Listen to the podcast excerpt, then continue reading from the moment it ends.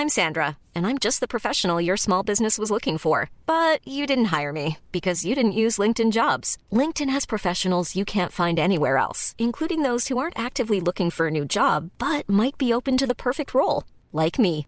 In a given month, over 70% of LinkedIn users don't visit other leading job sites. So if you're not looking on LinkedIn, you'll miss out on great candidates like Sandra. Start hiring professionals like a professional. Post your free job on linkedin.com/people today.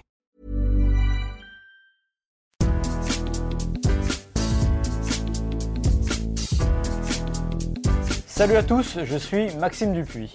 Salut à tous, je suis Arthur Merle.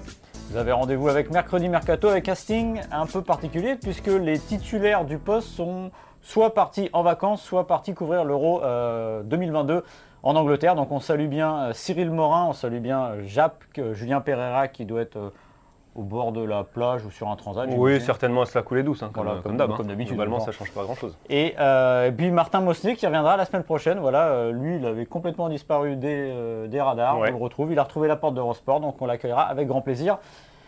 Et pour l'instant, on va parler du temps présent et des affaires du mercato qui nous occupent cette semaine. Euh, Trois sujets, vous en avez l'habitude. Il y aura évidemment les trois sujets. Le Merca Quiz en fin d'émission, un Merca Quiz un peu spécial puisque c'est entre nous. Et alors, je ne sais pas si tu es aussi mauvais joueur que moi. Je déteste perdre à ce jeu. J'adore ce Ah. jeu, je déteste perdre. Bon, on verra. Bon. On va essayer d'être bon déjà, et puis on verra qui, qui, a, qui- voilà, qui a le meilleur esprit. On démarre avec le sommaire et le premier sujet qui nous amènera du côté de Paris Saint-Germain et du choix en attaque qui euh, devrait être fait selon nous par euh, Luis Campos. Est-ce qu'il faut choisir Ekitike ou Skamaka ou les deux? C'est la question à laquelle on essaiera de répondre dans la première partie de l'émission. Ensuite, on va se pencher sur le cas euh, Samuel Umtiti. Umtiti qui était annoncé tout proche du stade rennais. Certaines rumeurs disent que euh, la visite médicale a quelque peu refroidi la direction rennaise. Le joueur, lui, a donné son point de vue à ce sujet euh, dans une story Instagram lundi soir en contredisant un petit peu ça.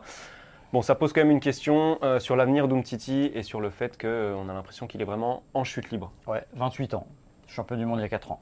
Euh, et le troisième sujet, on ira bah, un peu du côté de chez Umtiti puisque c'est au FC Barcelone. Et on va se poser la question du mais que fait donc le FC Barcelone? Alors on était parti pour parler beaucoup de Frankie de Jong et du fameux transfert à Manchester qui a du mal à se faire parce que le joueur voudrait que le club euh, catalan lui paye tout ce qu'il lui doit. Et on va aussi se pencher sur l'attaque puisqu'on a appris il y a quelques minutes que Ousmane Dembélé, la prolongation devrait être actée euh, d'ici peu et que Rafinha arrive. Donc on va aussi se poser la question de ben, que fait le FC Barcelone? Mais avant toute chose, on va démarrer par les trois infos mercato du jour euh, que tu nous as sélectionnées Arthur. Oui, trois infos toutes fraîches. Alors la première nous vient euh, d'Italie. Sky Italia qui nous annonce que le PSG a un plan B en cas d'échec euh, sur la piste Milan Skriniar. Et ce plan B, ce serait Jules Koundé. Koundé qui est associé un petit peu à tout le monde, surtout à Chelsea ces derniers temps. Bon, à voir si Koundé pourrait être vraiment une piste fiable pour le PSG. Toujours en Italie et toujours du côté de Sky Italia, Chelsea est en passe de recruter Koulibaly, Khalidou Koulibaly pardon, de Naples pour 40 millions d'euros, un salaire de 10 millions d'euros net par an. Euh, voilà, Koulibaly qu'on a euh, beaucoup entendu, pareil, dans beaucoup de rumeurs ces dernières années, va visiblement enfin changer d'air. Et puis euh, une info officielle, celle de Mohamed Mayo qui rejoint euh, le LOSC en provenance de Clermont, un transfert qui avoisinerait les 14 millions d'euros. Belle somme pour euh, Clermont. Ouais, belle vente. Belle vente. Euh, cette émission est à retrouver évidemment sur toutes les plateformes de podcast, les bonnes, les moyennes, les mauvaises. Et les meilleurs moments de l'émission sont à retrouver sur eurosport.fr. Vous en avez pris l'habitude. On va démarrer donc par le premier sujet. On va aller côté du Paris Saint-Germain. Le Paris Saint-Germain qui va bientôt s'envoler pour le Japon pour sa tournée euh, estivale. Une tournée euh, de laquelle seront exclus bah, les joueurs qui vont rentrer dans l'offre. C'est-à-dire que le PSG, cette fois version Galtier-Campos, a décidé de se délester, mais en attaque, euh, en contrepartie, a envie de se renforcer quelque peu. J'allais dire, il y a trois cibles principales. Non, il y en a deux, parce qu'on a appris hier via le Parisien que Ronaldo avait été euh, proposé au Paris Saint-Germain, qui n'en a pas envie, euh, puisque le Paris Saint-Germain entre dans une nouvelle ère, et finalement d'avoir Messi, Mbappé et Neymar, ça peut être largement suffisant. Mais le PSG se pose la question d'une doublure potentielle à Mbappé notamment, ou d'une autre solution en attaque. Alors il y a deux noms qui ressortent, c'est le jeune Ekitike euh, de Reims et euh, Skamaka dont on entend parler depuis quelques semaines. La question est simple, Euh, Arthur, je vais te lancer là-dessus. Si tu étais Luis Campos ou Galtier, Skamaka, Ekitike ou les deux, qu'est-ce que tu ferais? Alors, si je prends la situation globale, tous les éléments, j'irais plutôt sur Hugo Ekitike. On va d'abord se pencher sur le sportif. Ekitike, un profil très polyvalent. C'est un joueur qui a pas beaucoup de matchs professionnels, hein, euh, très peu de matchs de Ligue 1 dans les jambes, mais qui est capable de faire énormément de choses. On l'a vu sur le, peu qu'on a eu à, voir de lui. Il est capable de venir chercher le ballon, de décrocher, de prendre la profondeur, euh, de faire jouer euh, ses, partenaires aussi, d'être assez clinique dans la finition, même si c'est pas encore un serial mm. buteur, hein, il est tout jeune. Euh, donc déjà, le côté sportif, moi je le trouve intéressant dans le schéma que Galtier veut, proposer à deux attaquants avec un, meneur en soutien. Je pense qu'il pourrait euh, bouger, avoir un volume très intéressant. Et puis ensuite, il y a aussi le côté euh, personnalité. Nos, confrères du Parisien parlaient lundi, enfin écrivaient un article à ce sujet-là, hein, de Ekitike, et expliquaient qu'il avait presque des étoiles dans les yeux en fait à, s'imaginer au PSG. C'est un joueur qui est très motivé à l'idée de rejoindre la capitale qui a priori rêve d'évoluer un petit peu dans l'ombre de Kylian Mbappé, de, voilà, de progresser à ses côtés. Donc je pense que par rapport à ce que nous a dit Nasser Al-Khelaifi jusqu'ici et surtout ce que nous a dit Christophe Galtier sur ce qu'il attend de ses joueurs en termes de mentalité, d'attitude, je pense qu'Ekitike pourrait aussi euh, cocher cette case-là, être un joueur très euh, malléable et façonnable aussi par Christophe Galtier, il sait très bien le faire avec les jeunes. Et puis la dernière chose, c'est le prix. Le prix, on parle plus de allez, entre euh, l'offre du PSG présumée serait de 25 plus 5 de bonus, alors que Newcastle était à 30 plus 5 de bonus, si je ne dis pas de bêtises. On va dire, on va faire une moyenne à 30 millions d'euros, euh, bonus compris. Ça me paraît plus en adéquation euh, avec les, qualités du joueur que les prix annoncés pour Skamaka, qui sont plus de l'ordre de 40-50 millions d'euros. Ouais, c'est ce qu'on entend. a priori, ce serait plus cher pour Skamaka. Et tu as parlé d'Ekitike. Alors, c'est un joueur qu'on n'a pas beaucoup vu encore, évidemment. Mais ça fait partie de ces joueurs-là où vous les regardez 10 minutes, vous dites qu'il y a quelque chose. Voilà, c'est des choses parfois qui ne s'expliquent pas. C'est pas forcément parce qu'il va marquer deux buts d'un coup, euh, mettre un doublé en un quart d'heure. Non, non. Vous voyez que ce gars-là a quelque chose et que si je devais définir un plafond, euh, le plafond le plus haut entre Ekitike et Skamaka, je pense que j'irais sur Ekitike, qui évidemment a quelque chose. Tu as parlé du caractère, c'est euh, sur le profil, j'allais dire le profil physique, il se ressemble un peu, parce que c'est deux joueurs très grands qui sont au-dessus d'un mètre 90, mais qui n'ont pas le même jeu. Skamaka va être plus plus avant-centre, on va dire, dans l'esprit, plus axial. Euh, il s'est joué en remise, de haut but, il frappe de loin. Ça, ça peut être intéressant parfois parce que c'est pas une arme euh, dont le PSG se sert énormément et ça peut être utile. Mais voilà, tu parlais de quelque chose d'important tout à l'heure, c'est le caractère. Et après, Loïs Kamaka, c'est pas exactement le caractère que Ekitike et que lui, alors il viendrait évidemment euh, dans l'ombre des trois de devant, ça c'est forcé.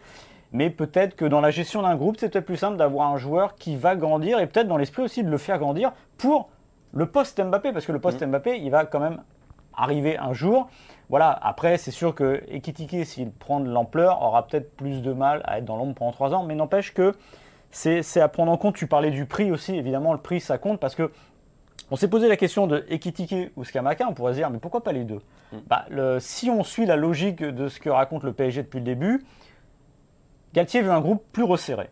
Donc rajouter deux attaquants alors que vous avez encore Messi, Neymar, Mbappé, qui a priori partent avec les faveurs, même si Neymar, on verra l'usage, et a priori, il n'est pas parti aujourd'hui, on verra l'usage. Mais normalement, a priori, ces trois-là sont devant.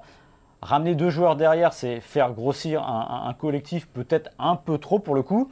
Et il y a des raisons financières. Alors, moi, je ne crois pas trop à ça parce que euh, on entend tout le temps le PSG doit vendre, le PSG a du déficit, mais n'empêche qu'il y a une enveloppe mercato qui a été donnée qui est autour de 80 millions ventes, euh, sans les ventes évidemment d'éventuelles.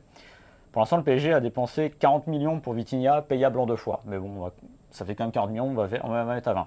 Skriniar, ça fera autour de 60 euros, 60 euros, 60 millions d'euros, ça sera pas cher, ça sera une bonne affaire.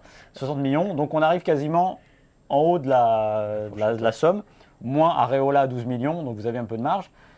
Si vous allez chercher Ekitike, vous êtes à peu près à pas loin de 100 millions. Et donc là, il faut vendre. Et pour l'instant, le PSG, bah, il ne vend pas. Alors peut-être qu'il va y arriver parce qu'il a fait son petit loft et les joueurs qui ne devraient pas partir au Japon.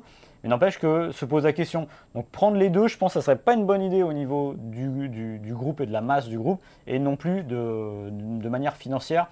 Donc moi, je suis assez d'accord avec toi. Je pencherais plus pour euh, Ekitike parce que le joueur, encore une fois, c'est peut-être pas celui qui apporte le, profil le plus différent, parce que euh, Skamaka va jouer plus dans la surface, devant, dans l'axe, alors qu'Ikitike va avoir un, rayonnement euh, qui ressemble plus à un joueur comme Mbappé dans les espaces.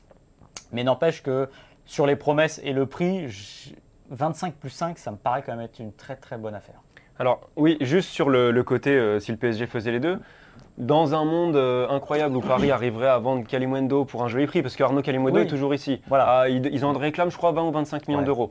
Euh, dans un monde où Icardi part cet été, ce qui est loin d'être évident aussi, parce qu'il faut payer son salaire à l'Argentin, Mm. là, il resterait euh, Neymar, Messi Mbappé pour les trois postes. Ouais. Et là, en l'occurrence, avoir deux recrues offensives, ça, ça me semblerait pas fou. Surtout que Skamaka, et tu as commencé à le dire, il apporterait vraiment un profil beaucoup plus tranché Mm. D'attaquant de surface, effectivement, même athlétiquement, euh, capable d'être très bon de la tête, aussi. Donc euh, je pense que ce serait pas inintéressant quand même d'avoir ces deux profils bien distincts. Après, voilà, ça nous ramène toujours à cette nécessité de vendre. Et là, il y a un cas qui, ex- enfin, qui résume la situation, c'est le cas Idrissa Gueye. Mm. On a vu que Galatasaray est venu au, ren- au renseignement avec une première offre de 5 millions d'euros a priori. Mais Gueye, a priori, a pas l'air très pressé de Ouais. partir. Et on veut bien le comprendre parce que dans 6 mois, il aura des clubs beaucoup plus huppés à, à la fin de son contrat qui viendront le chercher. Ouais, et puis euh, en fait, moi je pense que le PSG, on par- je parlais des ventes, aurait intérêt à brader ses joueurs. Pourquoi? Parce que évidemment, euh, 5 millions, alors le joueur, faut qu'il veuille partir, mais ne pas être trop gourmand quand un club veut venir, et si le joueur est à peu près enclin à partir, pour une raison simple, c'est que de toute façon, ils n'arriveront pas au vendre, euh, à vendre au prix où ils ont acheté les joueurs. Ils ont cassé le marché dans un sens, ils ne peuvent pas espérer que les clubs, on va dire, normaux, avec des, des- des budgets un peu plus classiques, aillent payer autant. Et autre chose, c'est simplement, ils- économiseraient aussi sur le groupe, c'est-à-dire la tranquillité et la qualité du groupe qui ne serait pas euh, disproportionnée et qui pourrait poser des problèmes de management, et aussi sur les salaires. Parce que quand vous voyez, euh, l'équipe avait fait un sujet sur le- les salaires de Ligue 1, euh, de mémoire, dans les 20 premiers salaires de Ligue 1, il y en avait quasiment 15 du PSG. Donc ça veut dire que les remplaçants aussi, prenez le cas de Drexler, si un jour Drexler finalement se décide à vraiment partir, il faut que le PSG le brade, ils feront une économie sur le salaire et euh, ils ne se porteront pas plus mal. Donc ça va être très difficile. La seule manière pour le PSG justement de, de faire les deux, comme tu dis, et de- d'espérer euh, d'espérer entrer dans ses sous, c'est de vendre beaucoup de joueurs parce qu'en volume.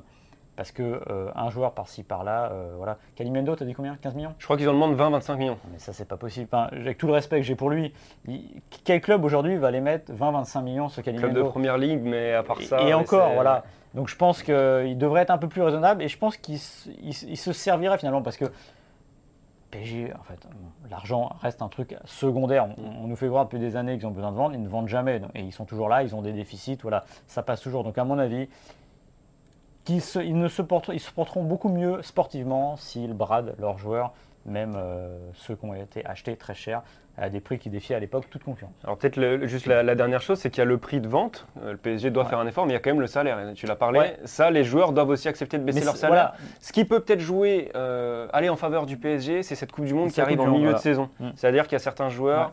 S'ils ne jouent pas un match d'ici la Coupe du Monde, forcément, ça va remettre en question Ouais. leur présence dans la liste de leur pays. Ça peut peut-être mettre plus de pression que sur des années, des saisons où la grande compétition arrive à l'été Mm. et où les joueurs se disent j'essaye à la rentrée et peut-être qu'en hiver, Mais si vraiment tu ça va citais pas. les joueurs, tu prends les deux Allemands, par exemple, euh, Kerrer et Drexler. Ils n'ont pas été complètement oubliés de la sélection, ce qui est un miracle, on va, on va, on va se dire les choses.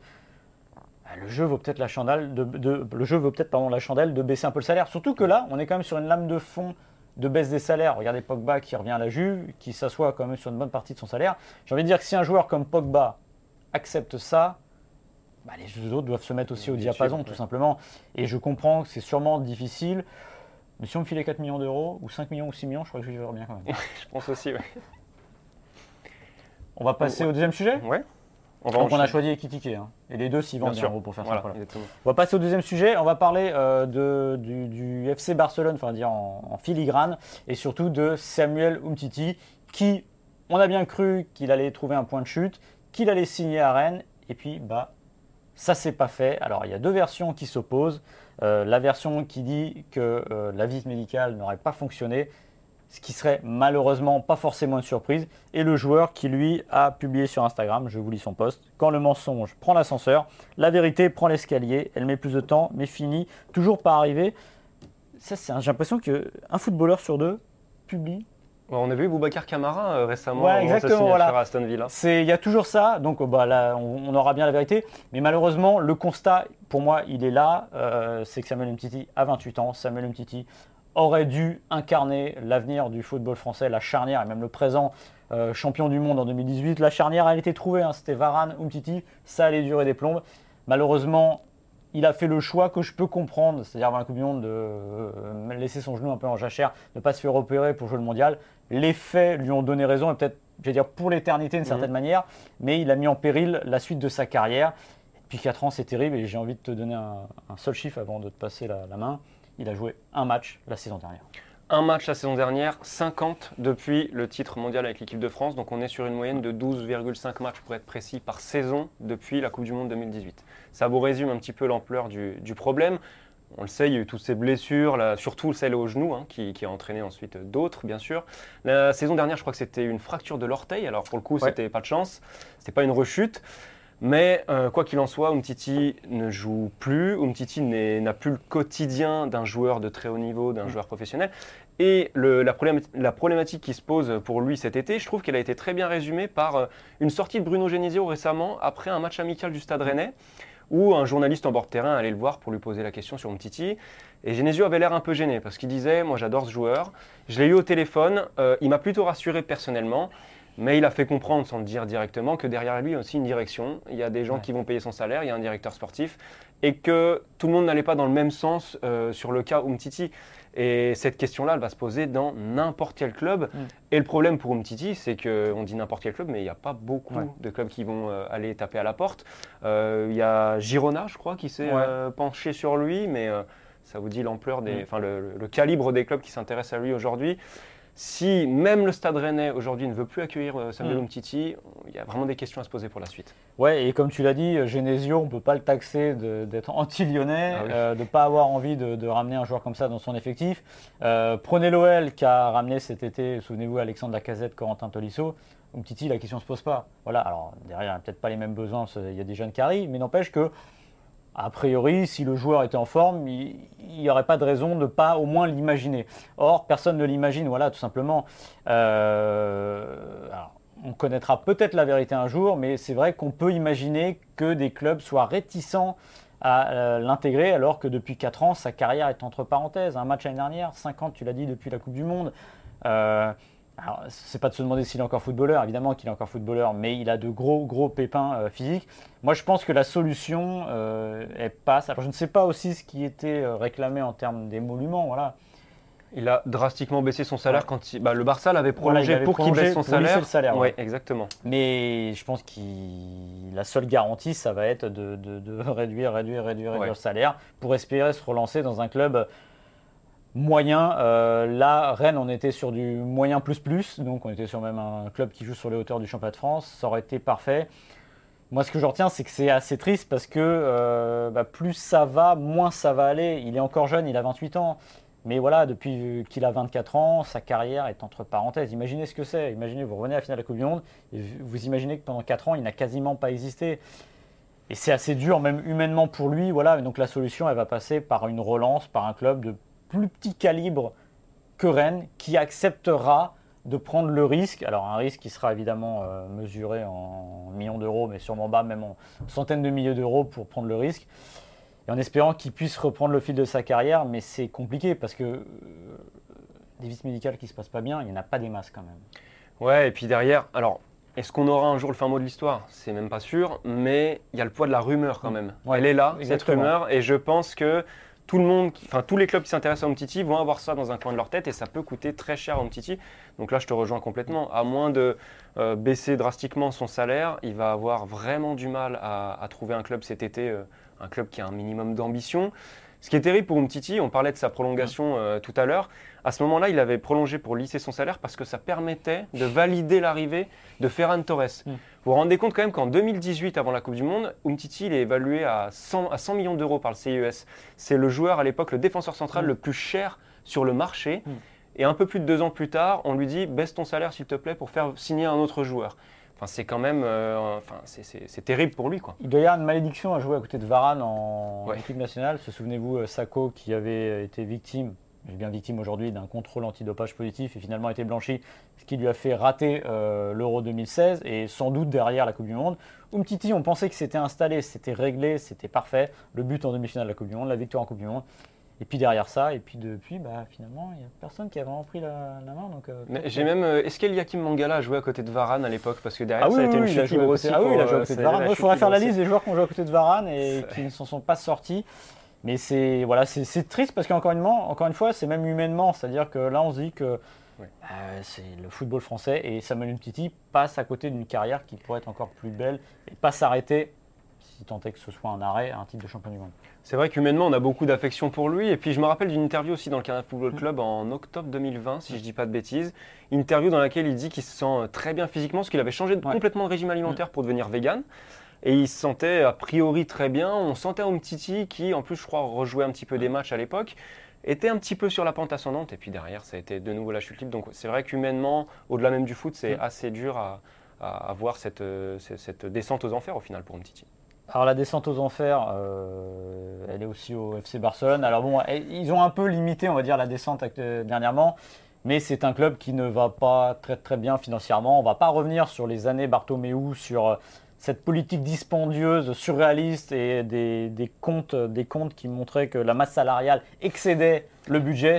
Alors je, sais que je l'ai répété dix fois dans le FC Stream Team, mais moi si j'étais le comptable du FC Barcelone et que je voyais ça, je pense que je dormirais très très très très mal. A priori, ça n'empêchait pas de dormir Bartomeu. Laporta est arrivé, il a essayé de changer les choses, il récupère un navire qui sombre.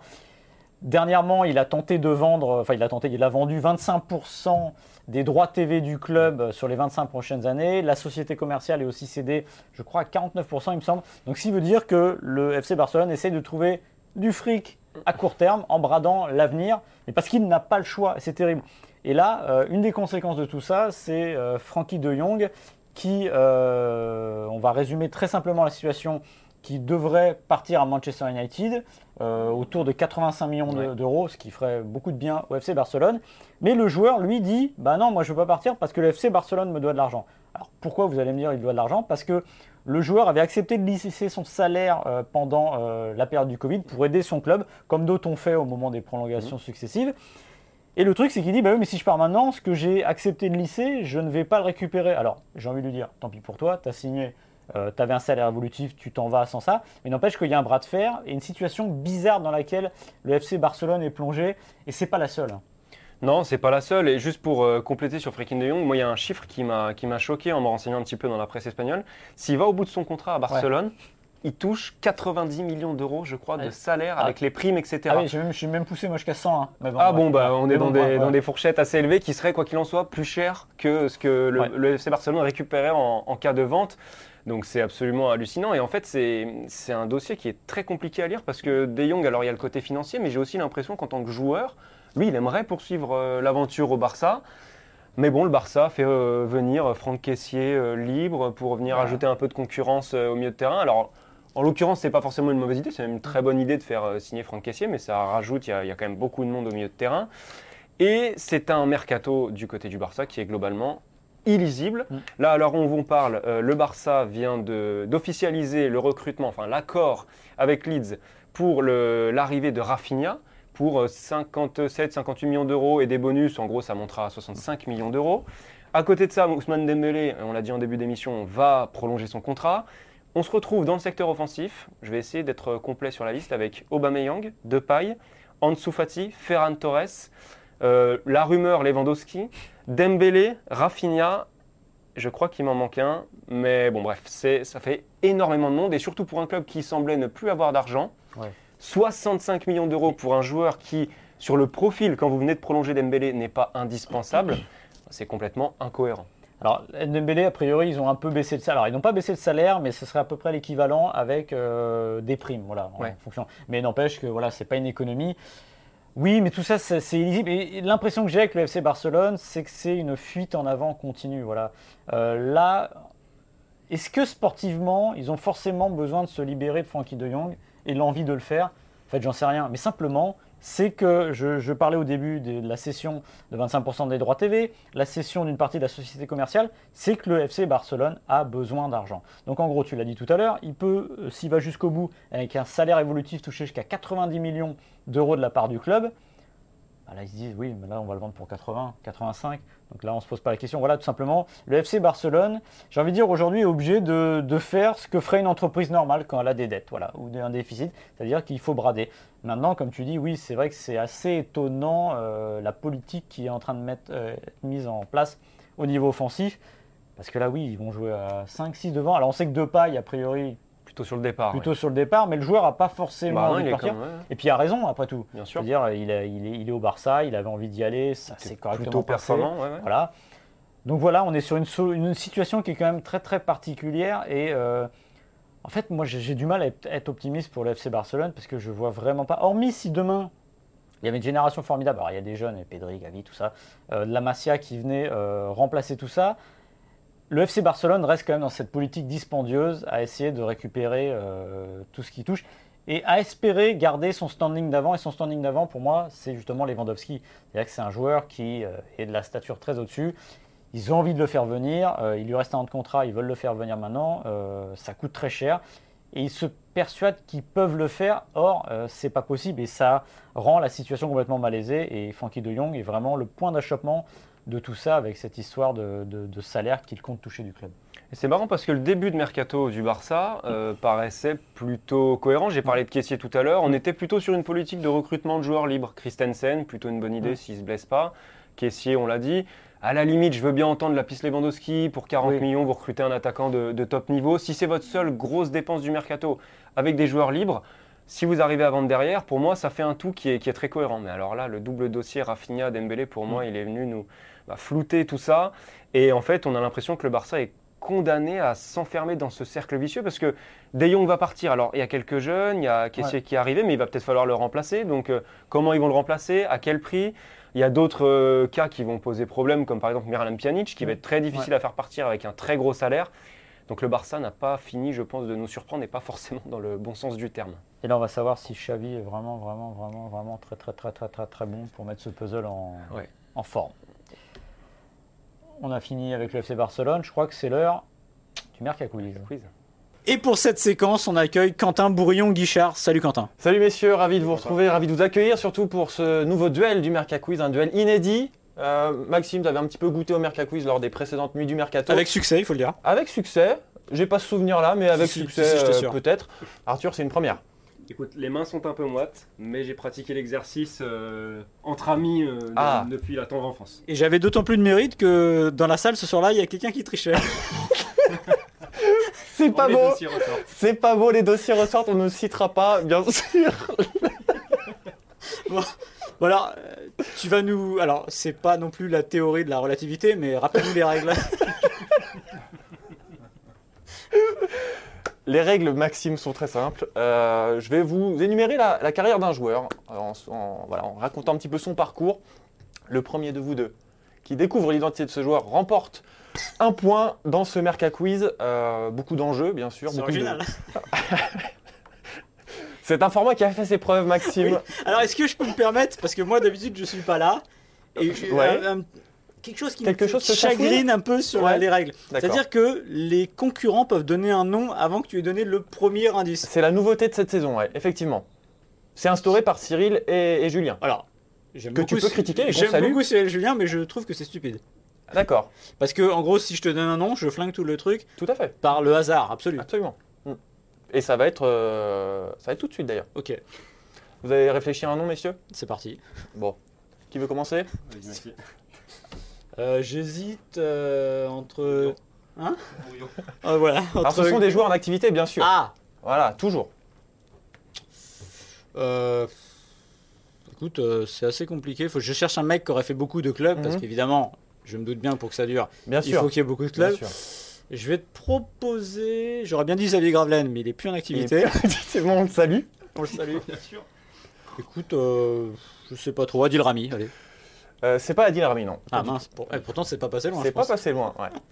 Alors moi j'ai étudié un petit peu Ah, les candidats choisis jusqu'ici. Je vois que tu n'es pas encore allé du côté de la Bundesliga. D'accord. Sébastien Haller à l'époque était encore euh, à l'Ajax. tout à fait. Je fait. pars donc sur un Torgan Hazard. Oh, audacieux. Monsieur connaisseur. Ah oui, audacieux. Parce qu'il part de Lens, ensuite euh, l'Allemagne et tout, c'était Ah, pas pas forcément évident. C'est pas du tout ça. D'accord, très bien. C'est pas du tout ça. Pourtant, avec les indices que tu nous avais donnés. euh, Est-ce que j'ai vu sur l'écran Alors, vous êtes prêts, messieurs là, la pla- place aux choses sérieuses. On a assez rigolé. Euh, maintenant, c'est votre crédibilité de consultant, de journaliste qui est en jeu. J'ai peur que. Vous êtes prêts Je la mets pas dans la balance quand même. hein. C'est parti. Je commence le football à Tournefeuille. Je rejoins à l'âge de 5 ans l'AS Hersoise club où mon père, Claude, est éducateur. Droitier de nature, mon père m'oblige très tôt à utiliser mon pied gauche pour me mettre dans les meilleures dispositions. Jus- Jusqu'à l'âge de 11 ans, je porte les couleurs de ce club. Puis je rejoins la JS Cugnot et le sport-études de Muret pendant une saison, avant de signer pour l'AS Tournefeuille en même temps que j'intègre le centre de la Ligue de Midi-Pyrénées de football à Castelmourou. Repéré par plusieurs clubs de l'élite, Auxerre, Bordeaux, Toulouse, je choisis de rejoindre l'AS Cannes et son centre de formation alors que le club est rétrogradé en national. À Cannes, j'effectue ma formation. Gaël Clichy. Gaël Clichy, c'est la bonne réponse, Oh, Maxime. Crucifié. Crucifié. Alors là, voilà, on n'était plus dans la blague. Non, mais quand le jeu démarre, Voilà. je, voilà. Alors j'ai appris quelque chose qui était droitier au départ. Déjà, le fait de, re- de remettre vers les gauchers, de remettre vers les gauchers, déjà tu, tu dois être à 10% de joueurs qui restent. ouais. Donc j'ai viré 90% des joueurs que je connaissais. Cannes, Clichy, après c'était Arsenal. Donc, euh, Bien sûr. aurait été, voilà. Alors il n'est pas passé par Clichy, hein, c'est juste Gaël Clichy, bien sûr. Mm. On a perdu la connexion avec Arthur, par contre. Bah, je reviendrai jouer peut-être la semaine prochaine, avec juste pour faire le jeu peut-être. Mais euh, avec plaisir. pour se faire plaisir quoi. Bon bah voilà, un On 0 s'est bien marré en tout cas. C'est réglé. C'est On s'est bien pas marré. mentir, c'est le moment que j'attendais le plus dans l'émission depuis qu'on m'a booké sur une pige mercredi mercato. C'est Je vrai. suis très déçu. Non, mais t'en auras d'autres de toute façon. Oui, il y en aura Oui, d'autres. Et puis de toute façon après. tu Ah mais c'est Martin de toute façon. Ouais, tu vas bon. rencontrer des moins forts, ça va. c'est- C'est tranquille alors. Tu peux dormir sur tes deux oreilles. Bon bah bien, bien joué Maxime. Ouais, je suis obligé de m'incliner. Eh ben merci, euh, bah, je peux partir en vacances tranquille, euh, c'est principal. Je vais pas ruminer ça pendant de longues semaines. Euh, bah, on vous remercie de nous avoir suivis. Euh, L'émission est à retrouver sur toutes les bonnes plateformes, les bonnes, les moyennes et les mauvaises, comme d'habitude. Le podcast toutes les semaines. Euh, les vidéos, c'est sur eurosport.fr. Bah, on vous dit quoi? On vous dit pas la semaine prochaine à mon concernant, mais vous retrouverez mercredi, mercato, mercredi prochain avec Arthur et Martin. Salut À très vite, salut.